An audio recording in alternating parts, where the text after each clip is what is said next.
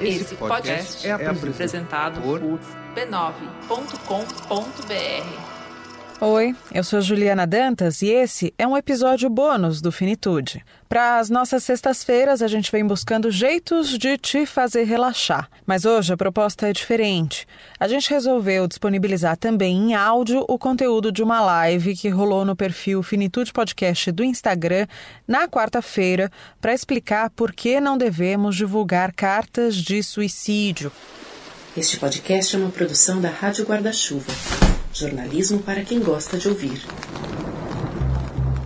A gente partiu para esse tema porque tirar não só a morte, como especificamente o suicídio do campo do tabu é urgente. Falar sobre isso salva vidas.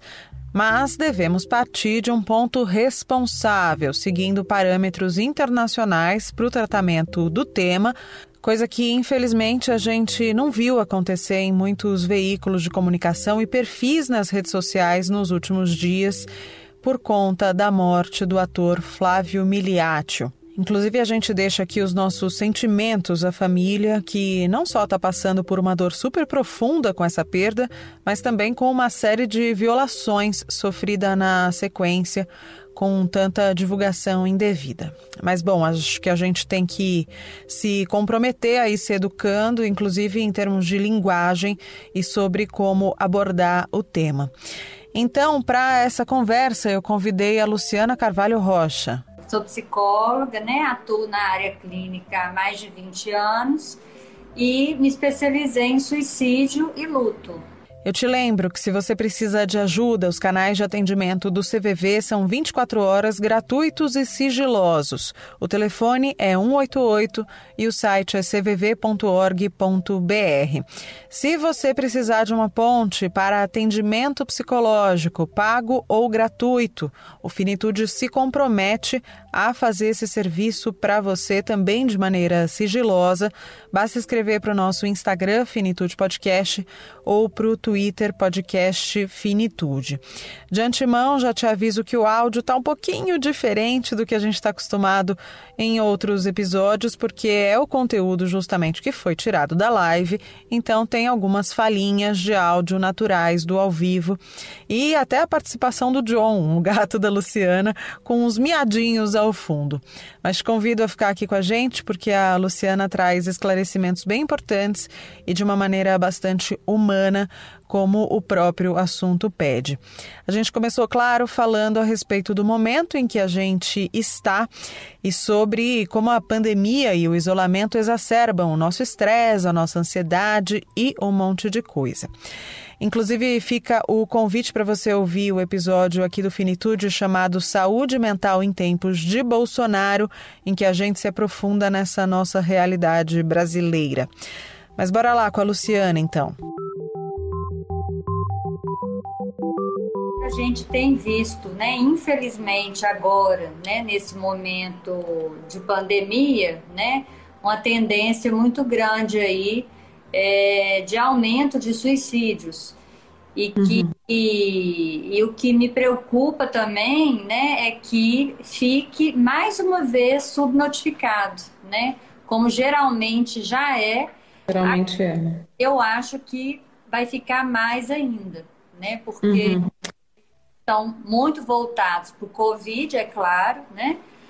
Mas também, né, o, o ideal, né, é que não se esquecessem também, né, dessa parte da saúde mental e do suicídio. Uhum. Existem várias condições aí do isolamento e da pandemia e desse governo, inclusive, que é o episódio do Finitude dessa semana, né, sobre como impacta a nossa saúde mental. Então, existem pessoas que já tinham questões pré-existentes, existem pessoas que podem vir a desenvolver, né? Eu vou falar disso já já contigo, mas antes eu queria dar um panorama para as pessoas que estão acompanhando, como é que eu te conheci, e eu vou contar o fluxo de como eu soube da sua história. Bom, eu conheci a Lu numa palestra que ela deu no Festival Infinito do ano passado, festival promovido pelo Tom Almeida, que é nosso colunista aqui do Finitude. E quando eu sentei para ver a palestra da Lu, eu falei: ah, legal, uma palestra sobre uma psicóloga especialista em suicídio. E aí, a, a palestra dela, além de ser muito informativa, é muito tocante, porque ela conta justamente que ela se especializou em suicídio a partir do momento em que o marido dela morreu por suicídio. Então, se você quiser contar um pouquinho melhor, Lu, mas o que eu achei muito interessante do que ela fala é o seguinte: eu já era psicóloga há mais de 10 anos, 12 anos, né, Lu? 16. 16 anos. E não sabia nada sobre suicídio. Ao mesmo tempo, é... sabia o básico, né? Ao mesmo tempo, também. Nada, nada. Ao mesmo tempo, também houve uma cobrança social de pessoas olhando você, que tinha acabado de perder o marido, ficou com dois filhos pequenos, e as pessoas olhando para você e falaram: Ué, você não é psicóloga? Você não notou? Então, assim, as pessoas são bem sem noção, né? Mas fora isso, eu queria que você contasse um pouco desse processo, porque eu acho muito humilde e importante da sua parte que você diga: olha, eu era especialista e nem para mim deu pé. E nem, nem porque você já era psicóloga doeu menos em você, né? Ah. Então, me conta um pouquinho desse processo, Lu. Claro. Bom, é, né, como você já falou um pouquinho, né, Ju, eu, né, eu já tinha uma experiência né, de clínica é, há 16 anos, quando meu marido faleceu, né, quando ele se matou. E e assim, né, eu e meu marido, a gente tinha, né, um, um casamento muito bom, né? É, nós éramos, né, uma família absolutamente, vamos dizer, comum e normal, com dois filhos pequenos, né, uma família que eu considero feliz. Ele uma pessoa super alegre, generosa, amorosa. E é, né, um, um, belo dia eu é, né, fui acordada no meio da noite, né, eu tinha conversado com ele meia hora antes e fui acordada porque ele havia é, né, pulado da minha varanda, né? E aí meu mundo desabou, obviamente, e foram momentos né, muito difíceis, não vou entrar em detalhes, senão a gente vai ficar falando só sobre isso. Mas, claro, foi um momento muito difícil que é, eu procurei muitas respostas, embora desde o início eu tenha pensado que eu não encontraria né, é, uma resposta que acalmasse o meu coração, né? E se é que tinha uma resposta. Mas eu falei, eu vou estudar a respeito disso para que eu possa não só entender, mas ajudar outras pessoas, porque não é possível que eu, né, que estudei numa universidade federal, é, não sabia absolutamente nada sobre o assunto né? E o que eu sabia, eu considero que era completamente errado, que era o que o senso comum, né, achava, uhum. que muitas pessoas ainda acham. Eu falei, não, isso não tá legal. Então eu vou, vou estudar e vou tirar o suicídio do armário, né? Vou fazer alguma coisa com isso, né? Não uhum. posso mudar o que aconteceu, mas eu posso mudar daqui para frente. Aí, assim, depois de, né, de algum tempo, é claro que não foi de cara, né? Eu precisei elaborar isso internamente melhor. Mas aí foi quando eu resolvi, né, estudar.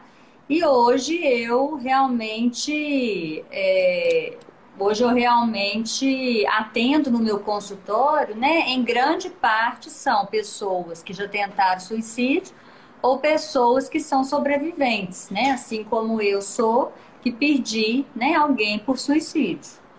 Uhum. Né? E, assim, e só enfatizando, né, já que você pediu para eu contar a minha história, que eu, eu falo o seguinte, que a morte do meu marido, ela quebrou todo o estereótipo né, do suicida que é dito, porque ele não tinha é, absolutamente nada do estereótipo. Hoje eu vejo, obviamente, que ele tinha várias características, sim, é, de uma pessoa suicida. Só que como eu não entendia do assunto, eu não sabia, não percebi. Por uhum. isso hoje, né, eu, eu quero e né, acho importantíssimo a gente falar sobre o assunto. E uhum. eu fico muito feliz de você dar esse apoio, porque assim, vocês jornalistas, nós vamos estar falando disso aqui mais um pouco, vocês têm um papel muito importante é, né, nesse, é, nessa questão, porque a gente pode sim trabalhar a prevenção através né, desse, dessa live, do podcast. A gente tem como abordar o suicídio, sim, uhum. de uma forma que seja uma forma responsável né, e da forma correta, que nós vamos falar disso aqui também. Exatamente. E, inclusive, uma das formas corretas é sempre lembrar canais de ajuda, né? Eu quero deixar claro aqui, telefone do CVV 188, site cvv.org.br, gratuito, sigiloso, 24 horas. E também o Finitude vem fazendo essa ponte com quem achar que tem necessidade de ajuda psicológica. Eu tenho, eu aciono vários psicólogos, inclusive ouvintes psicólogos que já se prontificaram a atender gratuitamente quem achar que tem necessidade. Então reforço aqui esse ambiente, esse canal totalmente sigiloso. Se você quiser me escrever aqui no Instagram, no Twitter também, podcast Finitude, eu me proponho fazer essa ponte porque eu acho que pedir ajuda não é vergonha para ninguém, né? Se a gente quebra a perna, a gente vai no ortopedista. Se a gente acha que não está tudo bem com algum aspecto psicológico, a gente vai na terapia, vai no psiquiatra. Eu sempre gosto de falar, eu tenho transtorno de ansiedade generalizada. Eu vou à minha psiquiatra maravilhosa, que eu amo, foi incrível quando eu encontrei com ela, quando ela me deu esse diagnóstico e quando eu passei a me tratar. Então não é vergonha para ninguém é, pedir essa ajuda. Mas, bom, eu vou puxar, Lu, pela primeira pergunta que nos traz aqui. É, eu não queria entrar em detalhes específicos da, da morte do ator Flávio Miliati, que infelizmente nos deixou essa semana, mas é por isso que a gente está aqui, é por isso que a gente está puxando esse assunto. Então, a pergunta inicial: por que, que a gente não deve divulgar a carta de suicídio? Eu vi muita gente falando. Ué, mas se ele escreveu é porque queria que divulgasse, é porque ele queria ser ouvido, isso não é um respeito a ele. E eu acho muito perigoso isso. E eu queria que você explicasse. Até arrepio, até arrepio quando eu escuto isso. Mas é, as cartas de suicídio, né, ou bilhetes, eles não devem ser divulgados, né, em primeiro lugar, em respeito à sua família, né, porque eu acho que isso é uma violação, né, da é, intimidade daquela família, né? Em segundo lugar, essas cartas elas podem é, funcionar como um, vamos dizer, um gatilho para outros suicídios, né? A gente sabe que existe realmente um efeito contágio, né? Existe o que a gente chama de efeito Werther, né? Que é uma história, né? Não sei se vocês conhecem, mas um, um livro do, do Goethe. Isso, né? E que, na época, é, esse livro, aonde uma pessoa se mata, foram encontradas diversas pessoas que foram, segundo os estudos, motivados por esse livro, porque as pessoas se matavam e sempre encontravam o livro ao lado.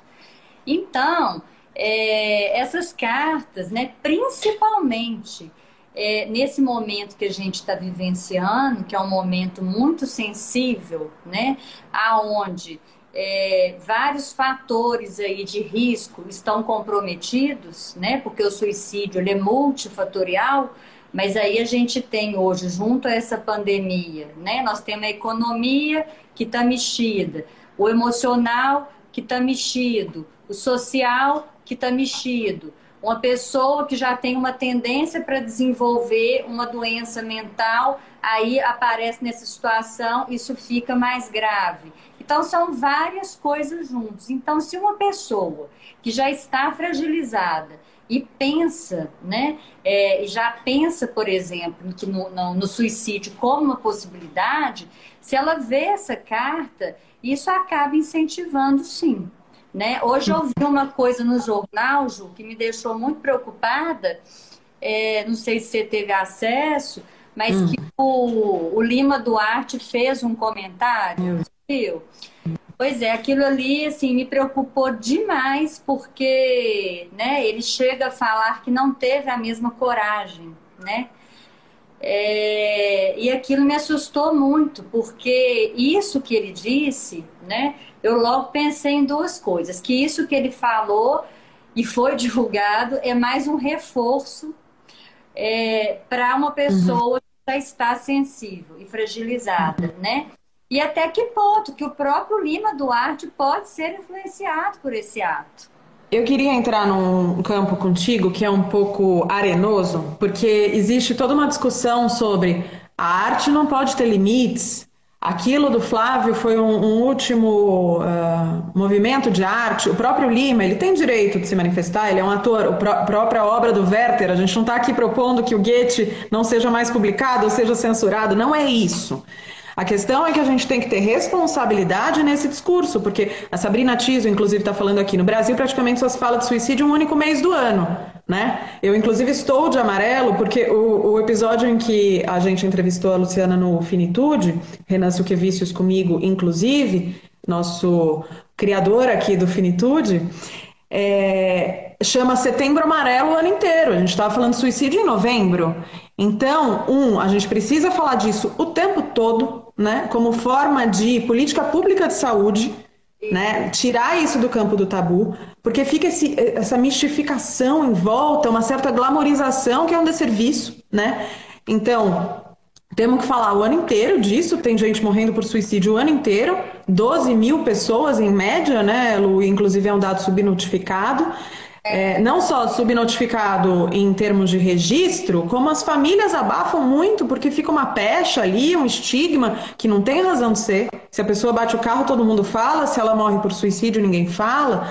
É, então, quando eu vi o Lima Duarte falando aí da questão da coragem, eu lembrei do seu depoimento. Quem ainda não teve acesso, eu recomendo.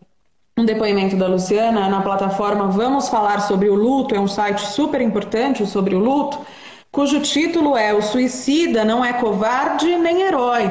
Então, qualquer juízo de valor que a gente faça nesse sentido é nocivo. Não é coragem, não é covardia.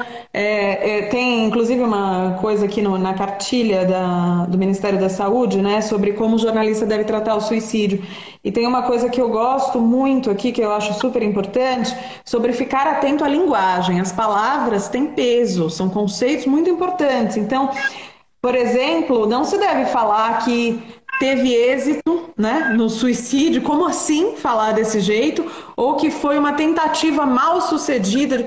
É, então a gente tem que tomar muito cuidado, não é só porque ah, eu não sou jornalista, ah, porque isso, ah, porque aquilo, eu tenho direito de se manifestar. Claro que você tem direito, mas talvez você tenha sido o último milímetro que faltava para alguém tirar a própria vida que responsabilidade que é essa individual que a gente tem que ter, Lu? Tudo pode, óbvio, ninguém é proibido, mas a gente tem que é. ter responsabilidade com o outro, né?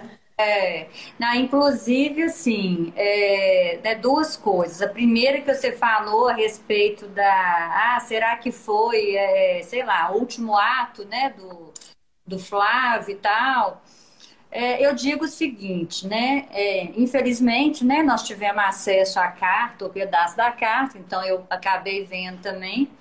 E... Eu gostaria de desler, inclusive. Foi automático, porque pegou na minha tela e eu não gostaria de ter lido. É, não, eu também, assim, é, é né, eu acabei vendo porque foi tanta gente que me mandou, né? Então eu não tive uhum. que ver.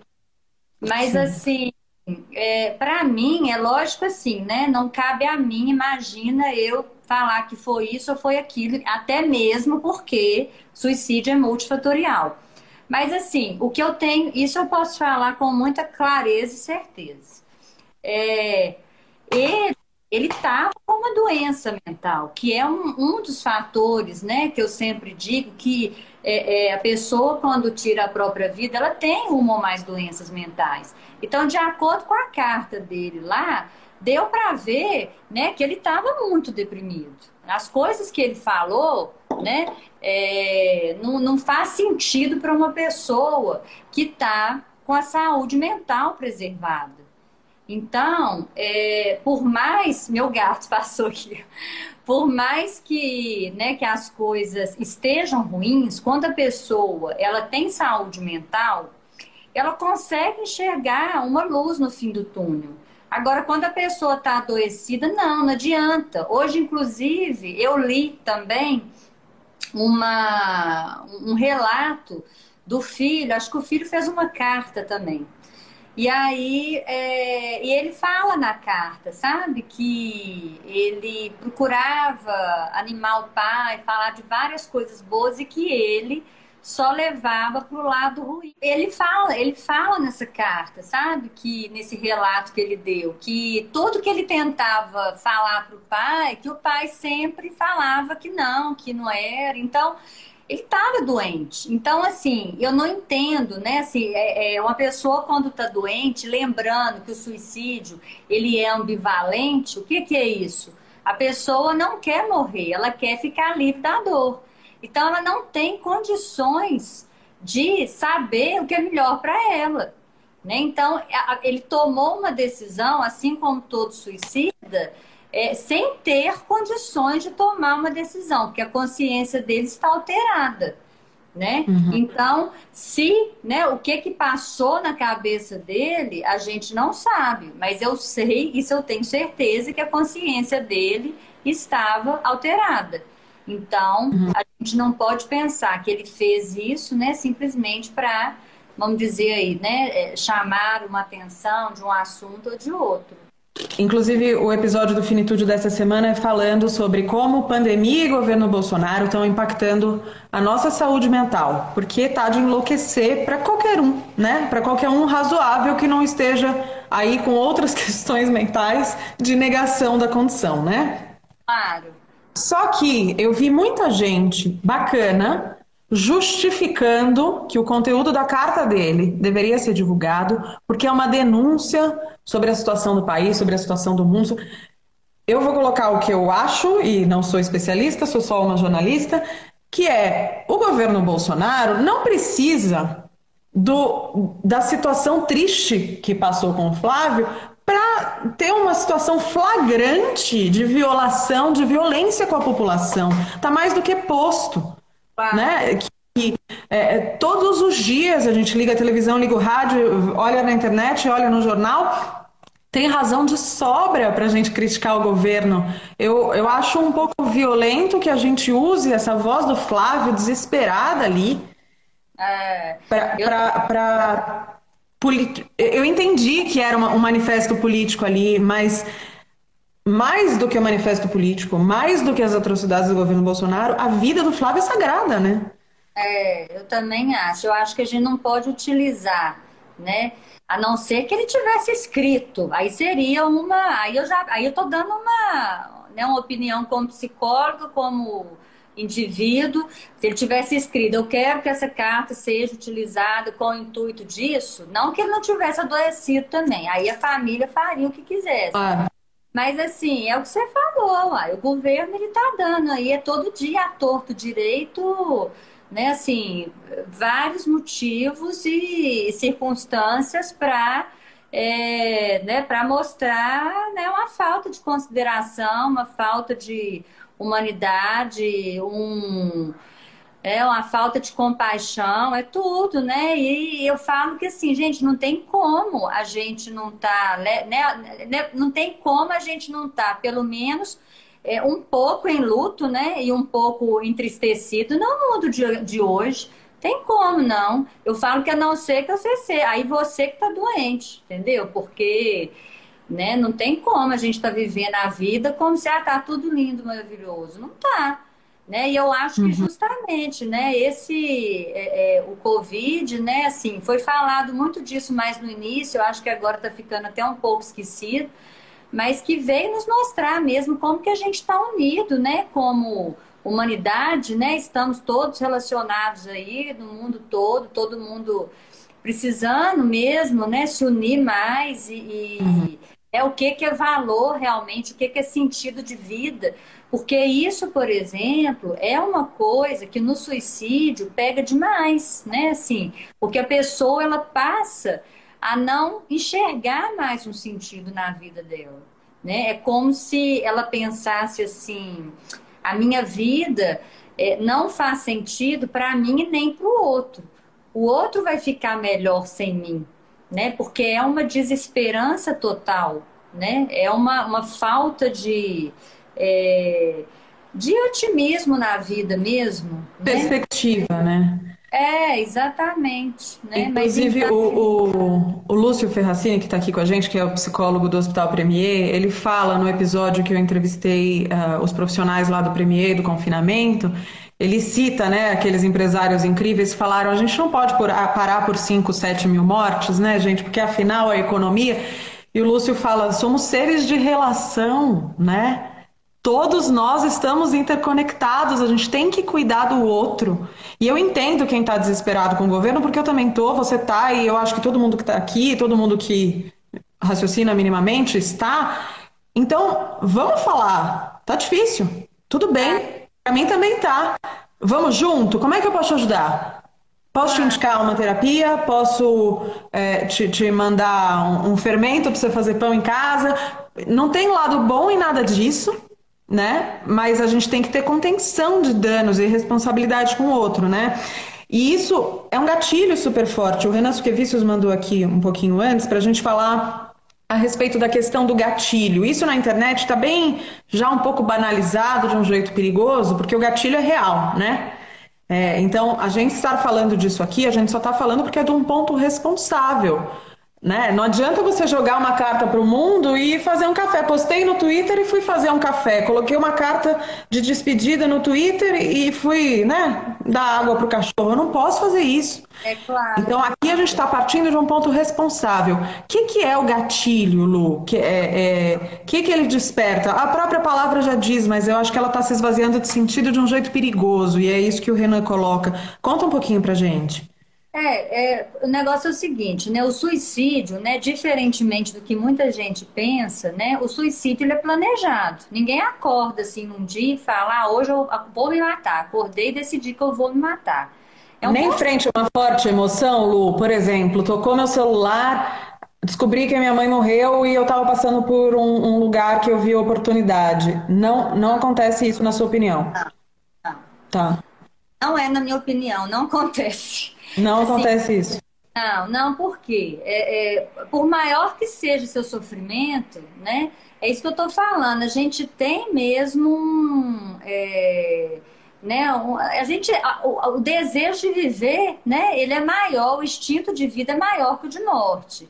Uma pessoa, para ela realmente se matar, tirando, né, Ju, assim, no caso de uma, um surto psicótico, que é o único caso que a gente pode falar que a pessoa realmente ah, foi se matou, né? Mas um psicótico, né, já é assim esperado que a gente sabe que é um grupo de risco, né? Mas tirando isso, é, a pessoa, eu, olha só, para você ter uma ideia, né? A cada 100 pessoas, 17 pessoas, alguma vez na vida, sabe? Já passou pela cabeça em tirar a própria vida. Assim, uhum. ah, eu poderia, nossa, se eu morresse, né, ia, as coisas iam melhorar, ia acabar essa dor, esse problema acabava. Entendeu? Alguma vez na vida, pelo menos uma vez, né, 17 pessoas em 100 já pensaram. Só que esse pensar, ele não chega a ser uma ideação suicida, foi um pensamento, né? Mas é a primeira coisa que vem. Só que a partir do momento que esse pensamento ele se torna um de ação, aí sim ele é preocupante. Então, uma pessoa, quando ela se mata, ela já pensou como que ela vai fazer. Aí, muito, aí cada vez vai agravando mais. Muitos já começam a, né, a, a providenciar o meio, né? E pensar em quando. Então, são coisas que a gente sempre tem que olhar. Então, o que, que seria um gatilho? O gatilho ele acontece quando a pessoa ela já pensou, já planejou, entendeu? E ela é, já, inclusive, é, esse planejamento já inclui até a forma que ela vai fazer. E aí acontece uma coisa, que aí sim pode ser uma coisa até às vezes minimamente importante né, assim, minimamente importante que eu digo para quem está de fora, para a pessoa não, mas suponhamos um rompimento amoroso, né, que é muito comum. Ah, fulano se matou porque fulana terminou com ele, ou não sei o quê. Não é isso. Isso que é de uma irresponsabilidade, né? Não. é um absurdo, né? Porque aí essa pessoa, né, que se não buscar uma ajuda, vai acreditar nisso pro resto da vida, né? Vai gerar um trauma enorme.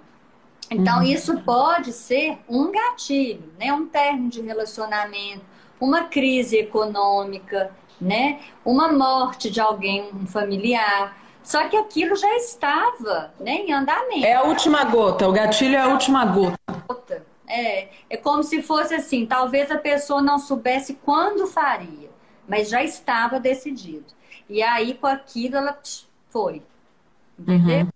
E se não fosse o gatilho, pode ser que outras oportunidades no meio do caminho pudessem ter desviado a pessoa dessa decisão, né? Poderia, poderia, porque né, se ela tivesse né, é, procurado uma ajuda, né, que aí é o que a gente, importantíssimo fazer, que é a gente acabar com a psicofobia, que é o preconceito em tratar a doença mental, se ela procura uma pessoa, né, um psicólogo e um psiquiatra para acompanhá-la, se ela tem uma rede de apoio, né, é, rede de apoio é quem? Amigos, familiares que possam estar ali ao lado dela, escutando, acolhendo. Atentos, que não julguem, né? Exatamente, eu ia falar isso agora.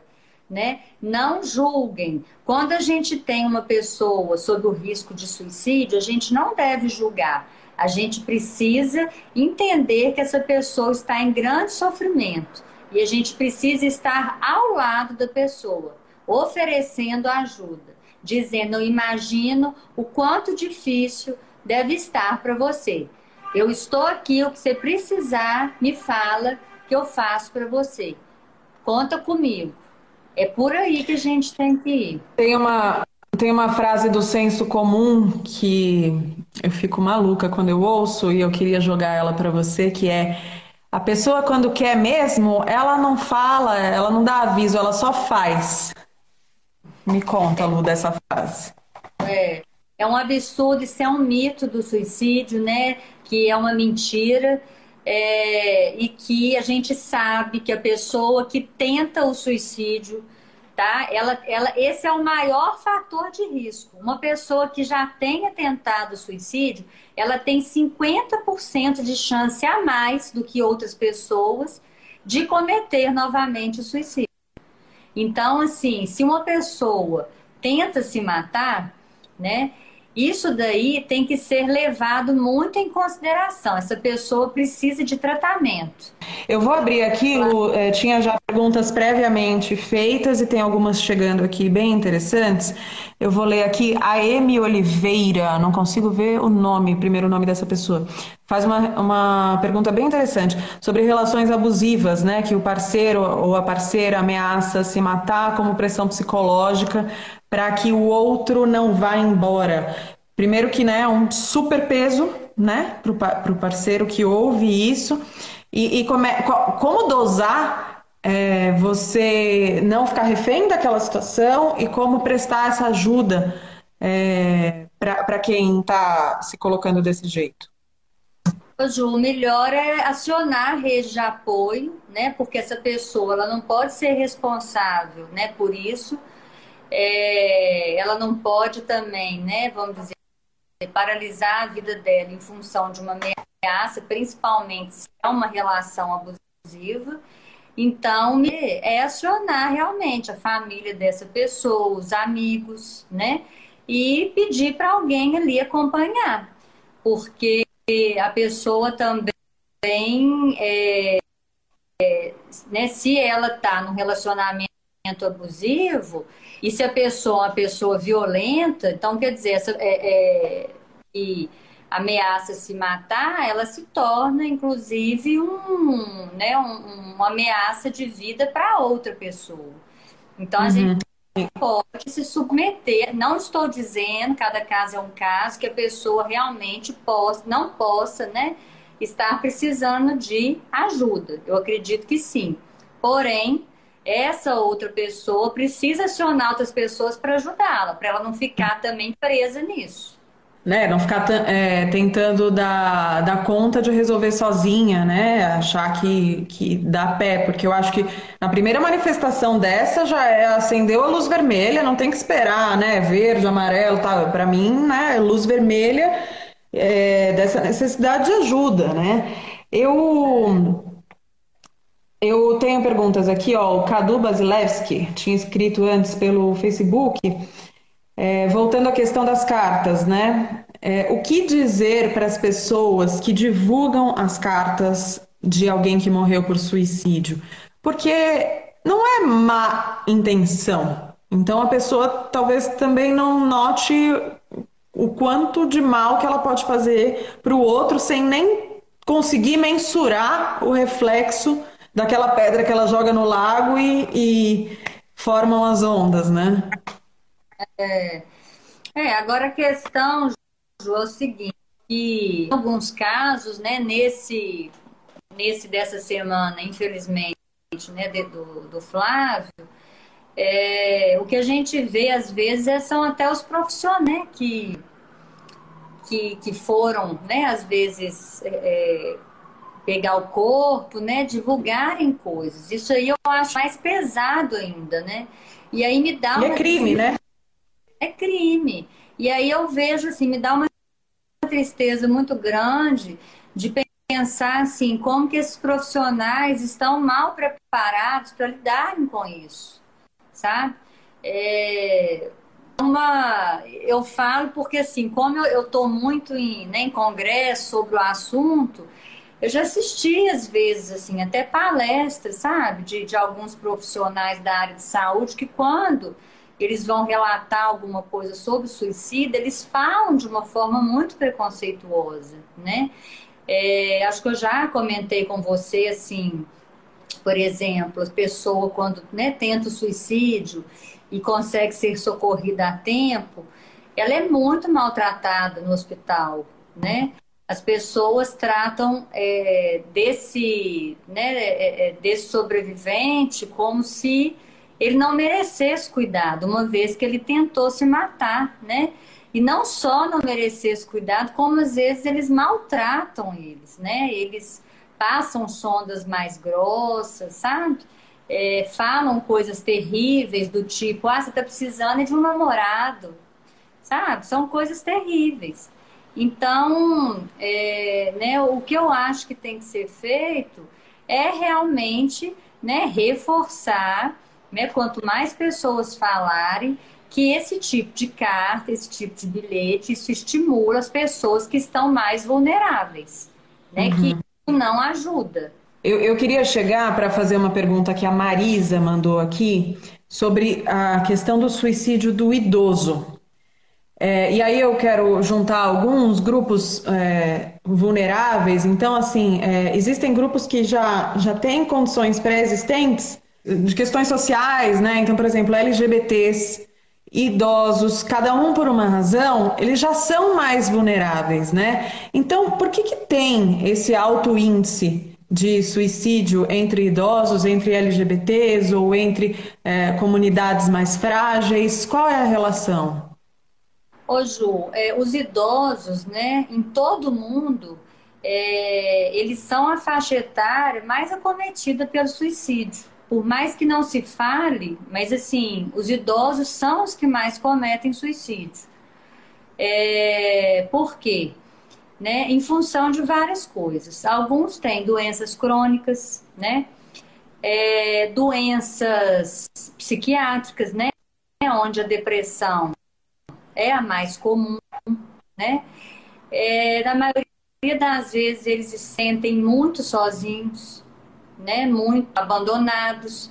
Então, assim, né, no, no geral, no caso do, dos idosos, essas seriam as ações.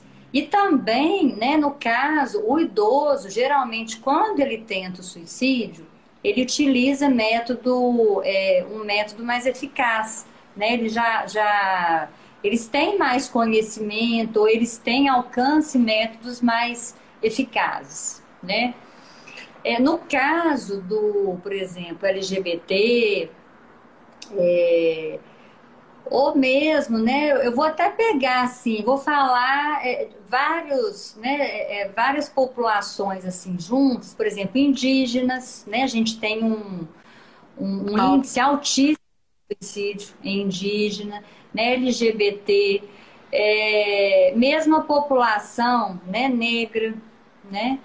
É, e isso tudo, né? Está relacionado é, ao é, a vamos dizer assim, a, a provavelmente, né, doenças mentais também por essas pessoas sofrerem muito preconceito. Né? No caso, por Estarem exemplo. Estarem desamparadas de assistências diversas, né? É, exatamente, preconceito, não tem uma rede de apoio, né? Se sentem mais desamparadas é, muitas vezes isso tudo acaba também é, culminando, né, uma dificuldade de relacionamento é, familiar também. É, uhum. Isso acaba influenciando também na, na profissão, né, na, no lado financeiro dessas pessoas, elas têm mais dificuldades. Infelizmente, em função, o que, que pega mais é o preconceito. No caso do indígena, tem muita relação à perda mesmo de identidade, à perda das terras, dos costumes, né? Uhum. Mas... Vulnerabilidade, né? Eu acho que a questão do idoso, a gente poderia falar sobre vários aspectos, né? A gente vem falando aqui no Finitude em vários momentos da questão do envelhecimento, e uma das coisas que mais me chamam a atenção, até pelas minhas experiências particulares, é sobre como, a partir do momento em que a pessoa passou dos 60, parece que ela virou uma coisa só, apita uma, uma lâmpada, uma sirene, e ela vira o idoso.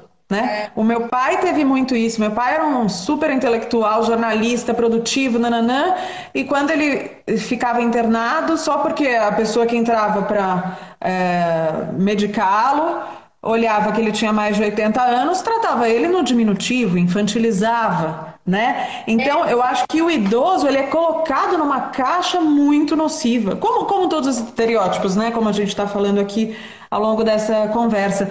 Mas o idoso, a gente trata ele sempre como um vovozinho, como alguém que vai te fazer canja, como, né? É, isso é muito pesado e todos nós, se dermos sorte, vamos ficar velhos. Se a gente não ficar velho é porque a gente morreu antes. Então, é, a gente tem que pensar nisso, né? Não infantilizar, não escantear, é, ver utilidade naquela pessoa, né? Ela não é só seu avô, ela é muitas coisas. Tratar o idoso como uma pessoa, né? Exato. E, é isso. Eu tive meu pai hospitalizado também muito tempo e é, nossa, é muito irritante. Se irrita a gente, você imagina para quem? É, né? Vamos dizer, igual seu pai, meu, pessoas super ativas, chega lá tratando como se fosse um bebezinho, né? Uhum. Então, eu acho que né, é um despreparo mesmo. O idoso, né, ele tem muitas perdas simultâneas, né? É, muitos ficam viúvos, né, ou viúvas, a perda da produtividade, é, muitas vezes é, da, da, locomoção. Né? Autonomia. Autonomia. Então, assim, são muitas perdas juntos que vão levando, né, é, essa pessoa a desenvolver uma depressão. E agora, no momento de pandemia, ainda mais que a gente ouve recorrentemente, inclusive o presidente da República, falando que só o idoso né, que está vulnerável. Primeiro, que é uma falácia do ponto de vista técnico, e segundo, que então tudo bem, passou dos 60, pode morrer. É uma violência, né? É uma violência, é uma falta de, né, de olhar para o todo, uma falta de olhar para a vida, né? Porque né, eu acho que você está vivendo, essa vida tem que ser preservada. Uhum. Lu, a gente tem pouquinho tempo, mais 10 minutinhos que já vai expirar a live. Vou tentar fazer algumas outras perguntas. A Raquel mandou uma muito interessante aqui. Ó, Luciana, você já teve experiência com familiares que tratam a tentativa de suicídio como obsessão espiritual? Como ajudar essa família a levar a pessoa para o tratamento além do espiritual? Isso é muito perigoso em vários aspectos né, da, da medicina e da ciência, mas é importante porque é muito recorrente, né, Lu? O que, que você tem a dizer? Ai, Ju, eu acho que tem que explicar para essa família que aquilo é uma doença e que, assim, se ela quiser né, para não entrar de choque com a família, ah, então vamos fazer o tratamento espiritual, mas precisa também levar num profissional, né? Um profissional especializado, psiquiatra e psicólogo. Porque se a pessoa estiver tendo infarto, ela vai tratar ele com o atendimento espiritual apenas. Se tiver com diabetes, vai ficar esperando. É a mesma coisa. Então, assim, tem que tentar a conscientização, tem que tentar é, é, né, levar conhecimento para essa família. Porque uhum. isso é muito sério, né? A gente vê é, a religião, né? É, é, tentando sanar aí várias coisas. Espiritualidade é uma coisa maravilhosa. Eu acho que eu sou muito espiritualizada, inclusive. Mas assim, tem coisa que é a ciência que vai tratar, não tem jeito. Exatamente. Então... É, é, não, não é o caso de negar a religião, mas a religião também não pode negar a ciência, né? Inclusive, é, eu, eu, já comentei com algumas pessoas né, que têm a sua religião e às vezes pendem mais para a religião do que para a ciência. Eu falo, não é o caso de talvez acreditar que a ciência veio como uma bênção para quem acredita em bênção para nos auxiliar. Vamos confiar nessas pessoas que têm o potencial de nos ajudar, né? É, é muito, muito importante. Vou fazer aqui uma pergunta do Guilherme Conte, nos acompanha lá da Alemanha. Ele já escreveu aqui mais cedo para gente. É, ele estava tentando argumentar com pessoas que achavam que deveriam divulgar cartas de mortes por suicídio.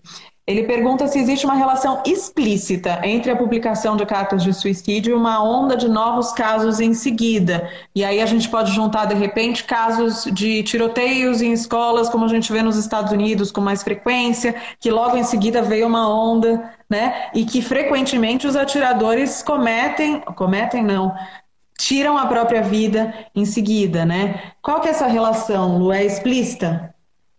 Olha, eu nunca vi assim um estudo que fale disso, assim, que, que, que iria desencadear uma onda, né? Até mesmo porque é muito velado, né? A questão é essa. No caso do suicídio é muito velado, né?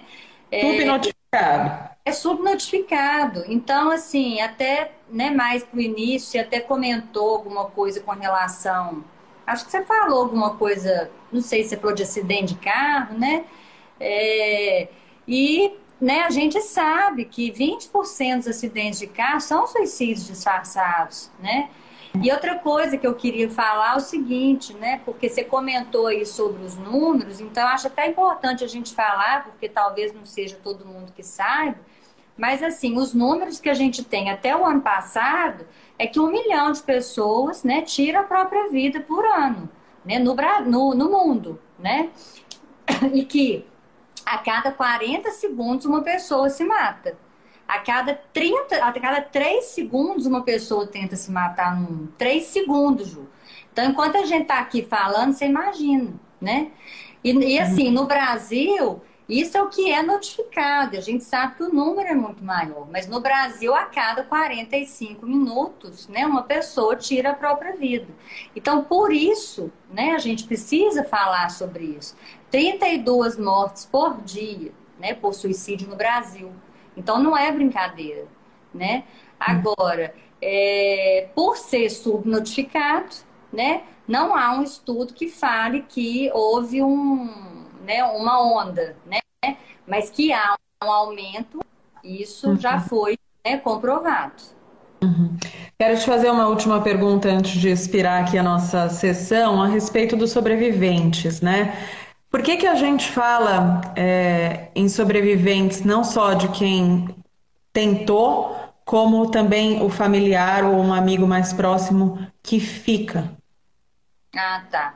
A gente né, utiliza o termo sobrevivente, ele é até mais utilizado né, para aquela pessoa que ficou, né, é, que perdeu alguém por suicídio, né, que pode ser um amigo, um familiar, um vizinho, pode ser até um amigo do amigo que não conhece a pessoa, mas que foi impactado pela notícia. Né? A gente usa também o termo sobrevivente para pessoa que tentou se matar e não morreu, né? Mas ele é mais usado para o sobrevivente, para, para, os familiares e amigos. Por que, que é utilizado? Porque a pessoa, quando perde alguém por suicídio, ela é muito impactada. Então a gente fala que é, ela vai ter que né, sobreviver, lidar né, com aquela perda, que é uma perda que vem cheia de tabu, cheia de preconceito, né, que muitas vezes o luto é um luto mais complicado, né, por é, as pessoas é, não saberem como chegar para te abordar, né, ou às vezes falarem coisas que, que geram até mais sofrimento, né, como questionando se você percebeu ou não percebeu. Né? Então, nós somos chamados de sobreviventes por causa disso. E lembrando, Ju, que para cada pessoa né, que morre, a gente tem em média, né, umas 50 pessoas, isso é média, que são impactadas diretamente, podendo chegar a centenas de pessoas. Então, você imagina, se a gente tem um milhão de pessoas né, que se matam por ano, nós temos aí pelo menos umas 50 milhões de pessoas por ano que são impactadas por esse tipo de morte. E essas pessoas precisam né, de fazer um acompanhamento, né, de preferência psicológico, para não desenvolver um trauma na frente, né, que pode né, ter graves consequências também. Uhum. É, dá tempo de fazer mais uma rapidinha ainda é, sobre a culpa, né, de, dos sobreviventes que ficam, que são familiares e tudo, que já eu acho que é autoimposta já e a sociedade por bem ou por mal mesmo é, coloca isso, né? Ah, mas será que faltou amor? Ah, mas será que não estava tudo bem no casamento? Nossa, mas uh, inclusive o seu caso, né, Lu? Nossa, mas ela foi no show dos Rolling Stones, o marido dela acabou de morrer. E, e um monte de e se? E se eu tivesse chegado em casa antes? E se eu tiver, não tivesse brigado com ela? É, fala sobre isso, Lu, sobre essa quantidade de piano pesado que fica nas costas do sobrevivente. Ai, João, o que eu falo é o seguinte, eu atendo muito sobrevivente, né? Então, assim, é lógico que né, a gente acolhe a dor, inclusive, né? A pessoa sente culpa, então nós vamos escutar ela falar dessa culpa. Mas, assim, o que eu digo é o seguinte, sabe? Não é só a culpa, né? Com certeza, né? Essa pessoa, ela estava doente, ela iria fazer isso uma hora ou outra, né? E que é... se você ficar escutando o que as pessoas fazem, você para a sua vida, você não faz nada, porque na verdade o suicídio ele impacta tanto o outro que o outro começa a tentar é, achar culpa daquilo para dar um, vamos dizer assim, uma paz para ele, para ele imaginar que aquilo não pode acontecer com ele, porque na verdade pode. Pode acontecer com ele, pode acontecer com o familiar dele, com o amigo dele. Então as pessoas ficam querendo que você explique, que você dê uma resposta para alguma coisa. Na verdade é para acolher a dor dela. Só que, que ela não está conseguindo lidar, né? Ela não consegue lidar, só que ela vem bombardeando quem menos está podendo. Eu na minha casa, nessa sala que eu tô aqui, eu escutava essa minha campainha tocando aqui direto, vizinhos vindo aqui me fazer perguntas que não tinha cabimento. Que eu cheguei no ponto que eu falava assim, ó, fala que eu tô dormindo. Eu ia pro quarto, ficava lá, porque eu falava, não dá. Eu tava igual um zumbi. No início eu escutava, depois eu falei, não vou mais, gente. Porque eu comecei a ser grossa. Porque eu falei, não. Entendeu? Eu falei... então é, é... é, eu acho que primeiro a gente tem que tem uma, uma, um lugar comum que é falar se colocar no lugar do outro, mas ao mesmo tempo é perigoso querer se colocar no lugar do outro porque a gente faz transferências de medos, né? Então eu acho que não é se colocar no lugar do outro, é respeitar o lugar do outro, saber qual é o seu, qual é o seu limite. Né? Se não for para ajudar, não atrapalhe, né? Porque isso é, é nocivo. A, Poli Riso aqui está falando, né? Depois eu vou te repassar algumas perguntas. Aliás, quem tiver pergunta que não deu tempo de responder, me encaminha aqui no Finitude Podcast, que eu repasso para a Lu, tá? É... Recomendo ler o texto dela no Vamos Falar sobre o Luto. O depoimento chama O Suicida Não é Covarde nem Herói. Dá para dar um Google e é, ler a história completa dela aqui com o Marden, querido, que a gente honra sempre, né, Lu? É. A todos, é, a todo mundo que está acompanhando aqui. Está acabando o nosso tempo. Antes de expirar, então, queria te agradecer, Luciana Carvalho Rocha, é, psicóloga, especialista em luto. Eu que te agradeço, eu adoro fazer, né, conversar com você, entendeu? Participar do Finitude, né? Tenho maior carinho por você, te acho uma baita profissional maravilhosa, tá? Vozeirão maravilhoso. é, Obrigada, Lu. Se você se interessou por saber mais da história da Luciana, busca nas publicações do Finitude um episódio que chama Setembro Amarelo o ano inteiro. Vou deixar o link também na descrição desse episódio. Agradeço a todos os ouvintes que participaram da live e também vocês que vieram até aqui, estão dispostos a se conectar com esse tema sobre o qual é tão importante a gente falar. Estou deixando também na descrição o link para a cartilha do Ministério da Saúde sobre como os jornalistas devem abordar o suicídio nos veículos de comunicação. É curta, é prática, é rápida e serve também para quem não for jornalista, porque é bastante esclarecedora, um serviço bem importante. Para finalizar, Queria te lembrar para dar uma olhadinha lá no financiamento coletivo que mantém o Finitude em pé. apoia.se barra Finitude Podcast. Antes da pandemia, a gente te entregava um episódio a cada 15 dias, agora são dois por semana. Se você puder pensar em se tornar um apoiador, a partir de 10 reais já é possível entrar no grupo e passar a receber a newsletter semanal do Finitude. Agora, se não der, tudo bem, a gente super entende e pede que, se você acredita aqui nesse trabalho, ouça, compartilhe, espalhe o Finitude por aí, lembrando que o nosso conteúdo é e sempre vai ser gratuito. Um beijo para você até a próxima.